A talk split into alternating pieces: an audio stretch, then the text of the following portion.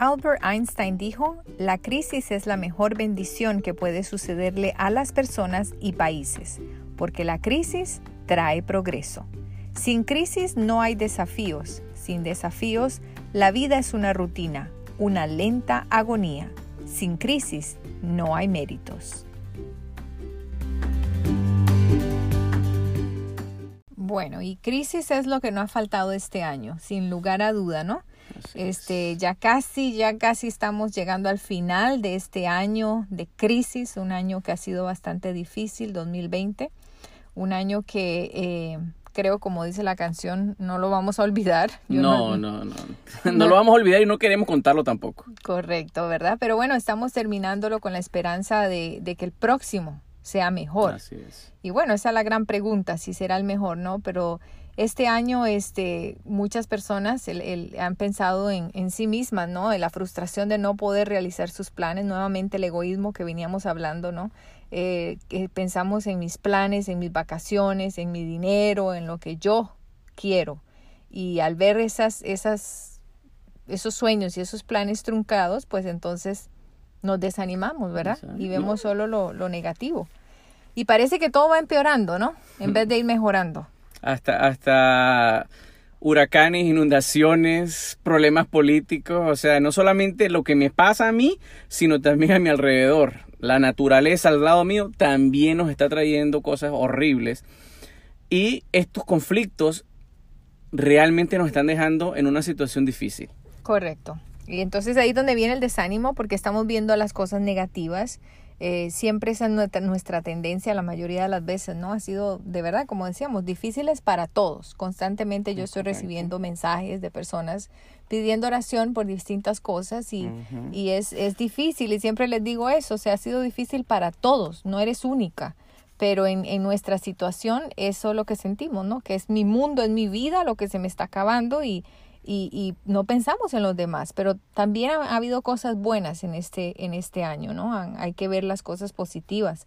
Las personas se han acercado más a Dios, eh, han, han orado, incluso hemos visto videos donde naciones enteras, ciudades, personas que se han postrado a clamar a Dios, ¿no? En el, en el dolor, en el desespero. Y, y también las personas han, han madurado porque las personas, a pesar de esto malo que llegó, resulta que hicieron unos cambios que fueron positivos. Se aventuraron en situaciones y en cosas que nunca pensaron que se iban a meter. Así que creo que es algo muy bueno. Esta, pandemia trajo algo bueno porque no, nos enseñó a, cambiar, nos enseñó a, a, salir de lo cotidiano, de lo normal que tal vez veníamos por años haciendo. Y fíjate, en este año cambió la familia, los negocios y el mundo entero. Correcto, las personas se han ayudado más, ¿no? Ha habido, han, han nacido ese deseo de ayudar a los demás. Las redes sociales hay muchas personas, incluyéndome a mí, que, que nunca había hecho esa, esa parte y hacer videos enviando mensajes de optimismo, de, de, de, apoyo, ¿no? Para poder alentarnos unos a otros. Las redes sociales están llenas de mensajes inspiradores que nos acercan a Dios. Las personas quieren saber más acerca de Dios y de lo que está pasando. ¿Para dónde vamos? ¿Qué es lo que, lo que va a suceder con todo esto? ¿Por qué están sucediendo estas cosas, no? Y sobre todo que, que, podamos escuchar la voz de Dios como esa guía que nos va a mostrar cuál es el camino a seguir, porque entre tantas opciones o a veces en, el, en la oscuridad de no saber hacia dónde voy, queremos que sea Dios el que nos guíe. De hecho, es que ese siempre ha sido uno de mis consejos cuando las personas me, me piden ayuda, ¿no? Eh, les digo, bueno, hay que, hay que esperar y escuchar la voz de Dios, que Dios sea el que nos muestre. Y creo que esa es la gran pregunta, Jair, ¿cuál es, cómo se escucha la voz de Dios? Eh, esa que, que, nos guía, que nos dice el, el, camino a seguir, pero cómo también distinguirla entre tantas voces que hay. ¿Cómo se escucha la voz de Dios? Mira, la voz de Dios tiene una sola manera. Y yo voy a la Biblia, Juan 17, 17 dice, tu palabra es verdad. Y en este momento yo creo que lo que necesitamos es conocer la Biblia. Si no conocemos la Biblia, no vamos a conocer lo que Dios nos está diciendo. Correcto. Y como le decía antes, hemos, eh, siempre estamos pendientes. Eh, la mayor frustración de este año o de cualquier crisis es no poder suplir o hacer las cosas que yo planeé, que yo quise. Por eso es que estamos hablando del egoísmo. Es lo que yo quiero. Yo quería casarme este año. Yo quería graduarme este año con pompas y con todo por lo alto. Yo quería viajar, yo tenía planeado y es el no poder hacer eso es una frustración muy grande, ¿no? Y porque siempre estamos buscando esas riquezas terrenales, pero nos, nos, olvidamos de que la Biblia es un tesoro maravilloso. Hay, hay cosas, riquezas que están acá que no las vamos a encontrar en ningún lado. Mira, hay, hay una historia, y tal vez muy conocida en el mundo cristiano, de un hijo que soñaba con su graduación, soñaba con terminar su carrera y soñó y le dijo al papá, papi, cuando yo me gradúe yo quiero un carro así, así, así. Conchale. Y el papá escuchó el deseo de su hijo. Terminó la grabación, pero terminando la grabación, el papá murió. Y no pudo estar en el día de su graduación. Y resulta que el papá le dejó una Biblia a este muchacho. El muchacho se frustró tanto de la tristeza de haber perdido a su padre en el momento de su graduación, que él pensaba que era lo más hermoso que le estaba pasando en su vida, y fue como que el mundo se le acabó. Y de la rabia, tiró esa Biblia para un lado y no la volvió ni a mirar más, porque quedó tan frustrado de la situación que le pasó. Pasaron los años, los años, y este muchacho, más rabia, más, más descontento de la vida se sentía. Pero después de muchos años, este muchacho, en un momento de, no sé, digo yo, de depresión, de tristeza, de rabia, agarró la Biblia y dijo, ¿por qué mi papá me habrá querido dar una Biblia? Yo ya le había pedido, era un carro, yo le había pedido a él algo distinto. Y cuando este muchacho, después de tantos años, abre la Biblia, se encontró que dentro de la Biblia había una carta y una carta con todas las especificaciones de cómo ir al dealer de carros, donde él iba a sacar el último carro del año para su graduación. Todas las especificaciones, todo lo, que él tenía que hacer, todas las características que, que el papá quería para su hijo, estaban en la Biblia. Y resulta que él no abrió la Biblia. Eso es para mí una historia que me enseña, hay tantas cosas aquí en la Biblia, pero mis frustraciones me tienen tan agarrado y tan, tan, tan, mal que yo no la abro. Y ahí está el camino a mi felicidad, pero ahí la tengo tirada. Correcto. Lejos de mí. Interesante historia, interesante ilustración, ¿no? Entonces, ¿tiene algo malo la Biblia? ¿Hay algo malo que, que, que una razón por la cual no debería de yo tocar ese libro ni estudiarlo? No, la Biblia no tiene nada de malo. El enemigo es el que se encarga de que no la leamos, pero la Biblia no tiene nada de malo. y nosotros mismos, ¿no? Porque nosotros mismos somos los que le ponemos las excusas. Es un libro aburrido, eh, no lo entiendo, la letra está muy pequeña, es muy grande para cargar, no lo puedo llevar conmigo todo el tiempo, aunque eso ya no es excusa porque con la tecnología lo tenemos, pero en el teléfono y en los dispositivos, ¿no? Pero este en realidad no hay nada malo, aunque también ese es otro punto, crea mucha controversia. Ese tema no lo puedo ni hablar con mi papá, no lo puedo hablar ni con mi mamá, ni con mis amigos, es un tema que no se toca. Es correcto. Entonces, por ahí el enemigo se ha encargado de que le veamos mal, malo, es, malo, ¿no? Y yo creo que también esa, esa, esa parte de, traer esa confusión, ah, yo te diría, por ejemplo, que ah, quiero traer un, un, versículo que dice Juan 20, 31, dice, estas palabras fueron escritas para que creáis que Jesús es el Cristo, el Hijo de Dios, y para que creyendo tengáis vida. O sea, esta Biblia no está hablando para que discutamos. La Biblia está hablando de Jesús, del que te puede ayudar en tus situaciones, de ese Jesús que te trae una promesa, que te trae fortaleza, pero estamos en el conflicto. Ay, no la entiendo. Ay, no la, no, no, no la tengo. No tengo cómo, cómo estudiarla. No sé cómo estudiarla. Ahí está el problema. Pero realmente la Biblia no tiene nada de malo y la Biblia lo que está hablando es de Jesús, de ese Cristo que necesita el mundo, pero que nadie necesita. Correcto. Solo beneficios es lo que nos da la Biblia. Y, y bueno, uno de los puntos que yo quisiera mencionar es que la Biblia no es para leerla, es para estudiarla. Y sabes, ahora celebrando los mil días, yo cada día, Señor, ya se me están terminando los temas, ¿de qué más yo voy a hablar? Y, y la verdad que ah, todavía me faltan muchísimos versículos, muchísimos libros e historias que hablar, que estudiar. y, y, y es, es, es, infinita, ¿no? O sea, hay tantas cosas y a veces vuelvo al mismo, al mismo personaje, al mismo relato, pero con distinta aplicación. Entonces, es, eso es la que es la Biblia, ¿no? Es para estudiarla, para meditar en ella, para pensar qué me, qué me está hablando, porque es la palabra de Dios. Es un mensaje que Dios nos está enviando de manera individual porque ese es el asunto, ¿no? A veces lo escucho, pero digo, ah, esto es para mi esposo, o esto es para mi hijo, esto le cae a aquel, le cae a. No, a mí, a mí, ¿qué es lo que me está diciendo, no? Y fíjate, en, en estos, en mis audios, o en lo que yo escribo, lo primero que yo pongo es el mensaje. Y quiero confesarles que a veces tardo hasta una hora buscando cuál es el pasaje bíblico que voy, que voy a analizar. Y son dos, dos, uno o dos versículos, y de ahí viene el resto. Entonces es una cosa que yo de verdad soy testigo de, la, de, lo, de lo inmenso, de la capacidad que, de la mente para poder desarrollar esto. Y creo que es algo que me han felicitado y la gente eh, comenta, ¿cómo haces tú para enlazar eh, la realidad de la vida con, con, la Biblia, con pasajes? Entonces se ha hecho una aventura que, que yo estoy adicta a esto. bueno, porque tú hiciste algo. ¿Sabes qué hiciste tú? Te lo voy a leer aquí. Si alguno necesita sabiduría, mm. pídala a Dios, quien da a todos generosamente. Esto que tú pediste, sabiduría, ese la puede dar a cualquier persona. Correcto. Esto no es solamente para algunos, no, esto es para cualquiera. Y tú lo estás probando porque tú decidiste pedir esa sabiduría. Entonces aquí hay una gran lección para mí de que la Biblia tiene demasiados beneficios.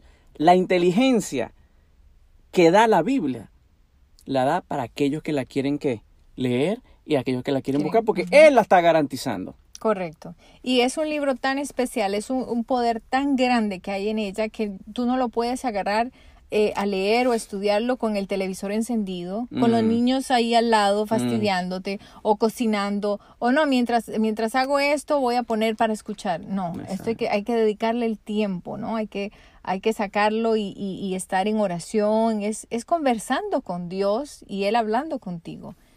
Tomaste un punto interesante que muchas veces lo, lo ignoramos. Es cierto, vamos a la iglesia y cuando el pastor, el sacerdote dice algo de la Biblia, todo el mundo lo ve ahí. Pero cuando nosotros vamos a leer la Biblia, debemos sacar un tiempo personal, solos. Y ahí está la diferencia, porque es Dios hablándome a mí no hablándole a muchos, es hablándome a mí. Y ahí es donde yo necesito entender que este no es un libro que se puede leer en cualquier lugar, sino que Él quiere que lo leamos solitos. Correcto, y, yo tengo que hacer mucho énfasis en eso. Escuché a alguien el otro día hablar de eso.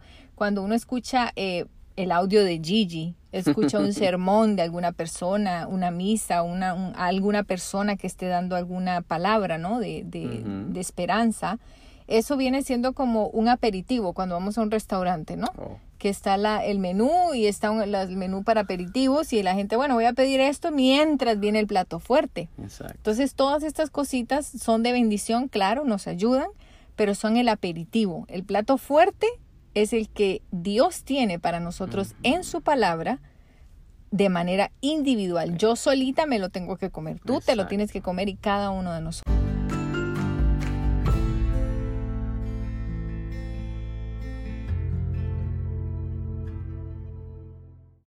Otro de los beneficios, Gigi, que la Biblia nos trae, es que nos ayuda a discernir los pensamientos. Mm, algo muy importante. Y algo que no nos gusta a veces que, nos, que, nos, que nos vean, ¿no? Pero mira lo que dice Hebreos 4:12. La palabra de Dios es viva y eficaz, más cortante que cualquier espada de dos filos. Penetra hasta partir el alma y el espíritu, las coyunturas y los tuétanos, y discierne los pensamientos y las intenciones del corazón. Mira, e, esto para mí es muy poderoso porque cuando yo leo la Biblia, yo no le puedo ocultar nada a Dios. Correcto. Él sabe hasta el motivo por qué estoy leyendo la Biblia. Él sabe lo que realmente tengo en mi corazón en el momento en que yo la estoy buscando. Y es ahí donde Él quiere que nosotros podamos entender que Él nos conoce. Él sabe qué estamos viviendo, Él sabe qué estamos pasando.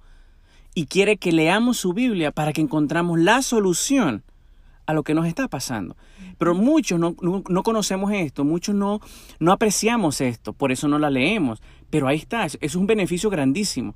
El saber que lo que te está pasando a ti en la Biblia, tú vas a ver que otros lo pasaron igual, que otros se sintieron igual y que el mismo Jesús pasó muchas veces cosas que a nosotros nos están pasando, pero nos da la solución. Y no es que estamos buscando la solución, no queremos que, el sufrimiento se acabe en nuestras vidas, que se acabe lo malo. Bueno, pero ahí está. El asunto es eso. Yo creo que ahí entra lo malo. Lo malo de la Biblia es que no nos gusta que nos digan la verdad. Ese es el problema, que vamos de una manera egoísta. Yo quiero, tengo mi crisis, tengo mi problema, pero yo quiero la solución que yo, la que yo quiero oír, la que yo necesito, la que mi lógica me dice que es la que Dios debería de hacer. Si yo necesito un carro, si necesito dinero, pues démelo, que me, que me lo mande. Pero no vamos aquí a la palabra donde vemos milagros y cosas maravillosas, asombrosas, sobrenaturales que le ocurrieron a hombres y mujeres en medio de crisis, como tú y como yo. Exacto. Entonces, pero esas cosas se descubren es en este tesoro maravilloso que es que es la palabra de Dios, ¿no? Y otra de los beneficios y otra de las cosas que creo que son de suma importancia más en estos tiempos, con, con, tanta confusión, con tantas voces hablando de tantas cosas, es que nos evita, evita que seamos engañados. Ese es el mejor punto y te lo voy a confirmar. Mira lo que dice la Biblia. Mateo 7:15. Guardaos de los falsos maestros que vienen a vosotros vestidos de ovejas y por dentro son lobos rapaces. Mira, esa está fuerte. Y ahora mira la otra, Mateo 24, 24.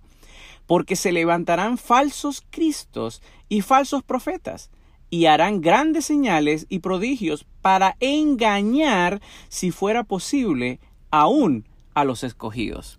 Mira, la Biblia es tan específica que nos enseña a que hoy día tú y yo podamos tener una claridad en lo que estamos recibiendo, en la información que estemos recibiendo. Porque hoy día se levantan tantas personas, como, como dices tú, para traer la palabra, para traer eh, buenas noticias, buenas noticias pero a veces son tan disparatadas y tan locas que las personas las creen. Y tú dices, ¿cómo esa persona la creyó? Bueno, yo lo resumo. La ignorancia de hoy día es porque no leemos la Biblia. Así de sencillo. Porque hay unas historias que si yo te contara, quedarían en el, e, e, en el siglo XXI que esté sucediendo. Sí, muchas de esas son porque no tenemos ni siquiera un concepto propio, ni de Dios, ni mucho menos de la Biblia. Y aquí está. Nos enseña toda la, la falsedad que hay allá afuera. Pero hoy nos estamos creyendo las mentiras porque no sabemos cuál es la verdad. Exacto. Y yo, y me hace pensar en, los niños, ¿no? Cuando somos niños hay una etapa en que nosotros engañamos muy fácilmente a los bebés, a los, a, a los primeros, los primeros años los engañamos con cualquier cosita, cualquier mentirita y ellos se la creen. Pero llega un momento en que ellos preguntan, ¿por qué? ¿Por qué? Y todos quieren saber por qué y esa es la etapa de cansativa que tenemos que estarles explicando porque ellos ya no se conforman con esa respuesta eh, que, los engañaba fácilmente. Ahora ellos quieren una explicación y más en estas, en esta eh, época, ¿no? Donde hay tanta información, ya es difícil. Las conversaciones con los niños son más profundas. Y creo que así deberíamos de hacer nosotros. No, no, no solamente escuchar, sino oír, pero ¿por qué está pasando? Por ejemplo, tanta, tanto que se escucha ahorita con, las, con la pandemia, con esto que está pasando de, del nuevo orden mundial, por ejemplo, que se está hablando. Eh, ¿Es eso bíblico? Mucha gente está tocando la Biblia, otros dicen no, que, que estamos regidos por... Eh, o sea, tantos temas, tantas cosas. ¿Por qué? ¿Es, verdad? ¿Por qué están diciendo eso? Porque la Biblia lo, lo habla. Y hablando de, de, de estas cosas, la Biblia nos habla del futuro. Mira, eso es indudable. Y por eso estamos haciendo esto porque si hoy estamos viendo los huracanes, los desastres, las pandemias que están pasando, las hambrunas, los terremotos, y muchas personas a veces pareciera que se asombran y quedan como que, ay, ¿por qué? Cuando esto está en la Biblia. La Biblia misma nos ha dicho que estas cosas van a suceder. Ahora, te voy a poner un versículo, segunda de Pedro 1.19. Mira lo que dice en cuanto a que la Biblia tiene un beneficio, que ella no muestra el futuro, ella no muestra lo que va a pasar más adelante. tenemos la palabra profética aún más segura, a la que hacéis bien en estar atentos, como una antorcha que alumbra en lugar oscuro, hasta que el día esclarezca y el lucero de la mañana salga en vuestro corazón. Mira, todo lo que nos está sucediendo ahorita y lo que sucedió este año y lo que va a suceder el próximo año, la Biblia ya nos lo describió. La cuestión es, eso está en tu corazón, ya lo sabes, ya lo conoces, ya te estás preparando. Porque todas las teorías que hoy tú puedas encontrar en Internet y en toda la media, todas esas teorías, la Biblia las puede sacar a la luz. ¿Tú lo quieres saber? Tienes que estudiarlo. Correcto, exactamente. Así como, como le dedicamos tiempo a, a estudiar otras cosas que son de nuestro interés, ¿no? Cuando queremos averiguar recetas, eh, cómo comer mejor, o ejercicios, o deportes, o el, no sé, tecnología, ahora con YouTube tantas cosas que se pueden aprender, le dedicamos tiempo a todas esas cosas que, que, son buenas, no estoy en contra, pero tenemos que poner eh, el estudio, la meditación, esa, esa relación con Dios en primer lugar todos los días. Y con esto yo me gustaría terminar. ¿Sabes por qué? porque tocaste un punto interesante, que la Biblia, tú lo estás hablando y la Biblia te lo está confirmando. Mira lo que dice aquí en Jeremías 15, 16. Cuando recibía tus palabras, yo las devoraba, y tu palabra fue el gozo y la alegría de mi corazón. Oye, ojalá y nosotros pudiéramos tener y usar esta expresión que utilizó Jeremías. Me llena de gozo leer la Biblia Mira, mi corazón se, se, llena de alegría y de gozo porque leí la Biblia. Y no solamente agarrar la Biblia, como vamos a ver qué, qué versículo me voy a aprender, a ver qué historia voy a aprender. No, la Biblia es para que tu corazón se llene, para que agarres vida. Y eso es para todos los días. Y para cada momento del día, no solamente ahorita en la mañana que sacaste un momentico. Ojalá y pudiéramos sacar ese tiempo diario, a cada instante, para que tú veas que la Biblia te va a llenar de gozo porque ese es uno de sus beneficios. Correcto, exactamente. Bueno, y pues que ese sea el reto, mm. ese sea eh, el reto en medio de esta crisis que estamos viviendo, ¿no? Encontrar esos tesoros, esas riquezas que están ahí a nuestra disposición, que Dios las dejó de hace mucho tiempo. Eh, una de las crisis existenciales más, más antiguas es el saber de dónde vengo, qué hago aquí y para dónde vamos. Y esas respuestas están en la Biblia. Así que mis queridos amigos, ese es el reto de tu amiga Gigi para esta semana. Toma tu Biblia y encuéntrate con ese creador maravilloso que todos tenemos. Hasta la próxima.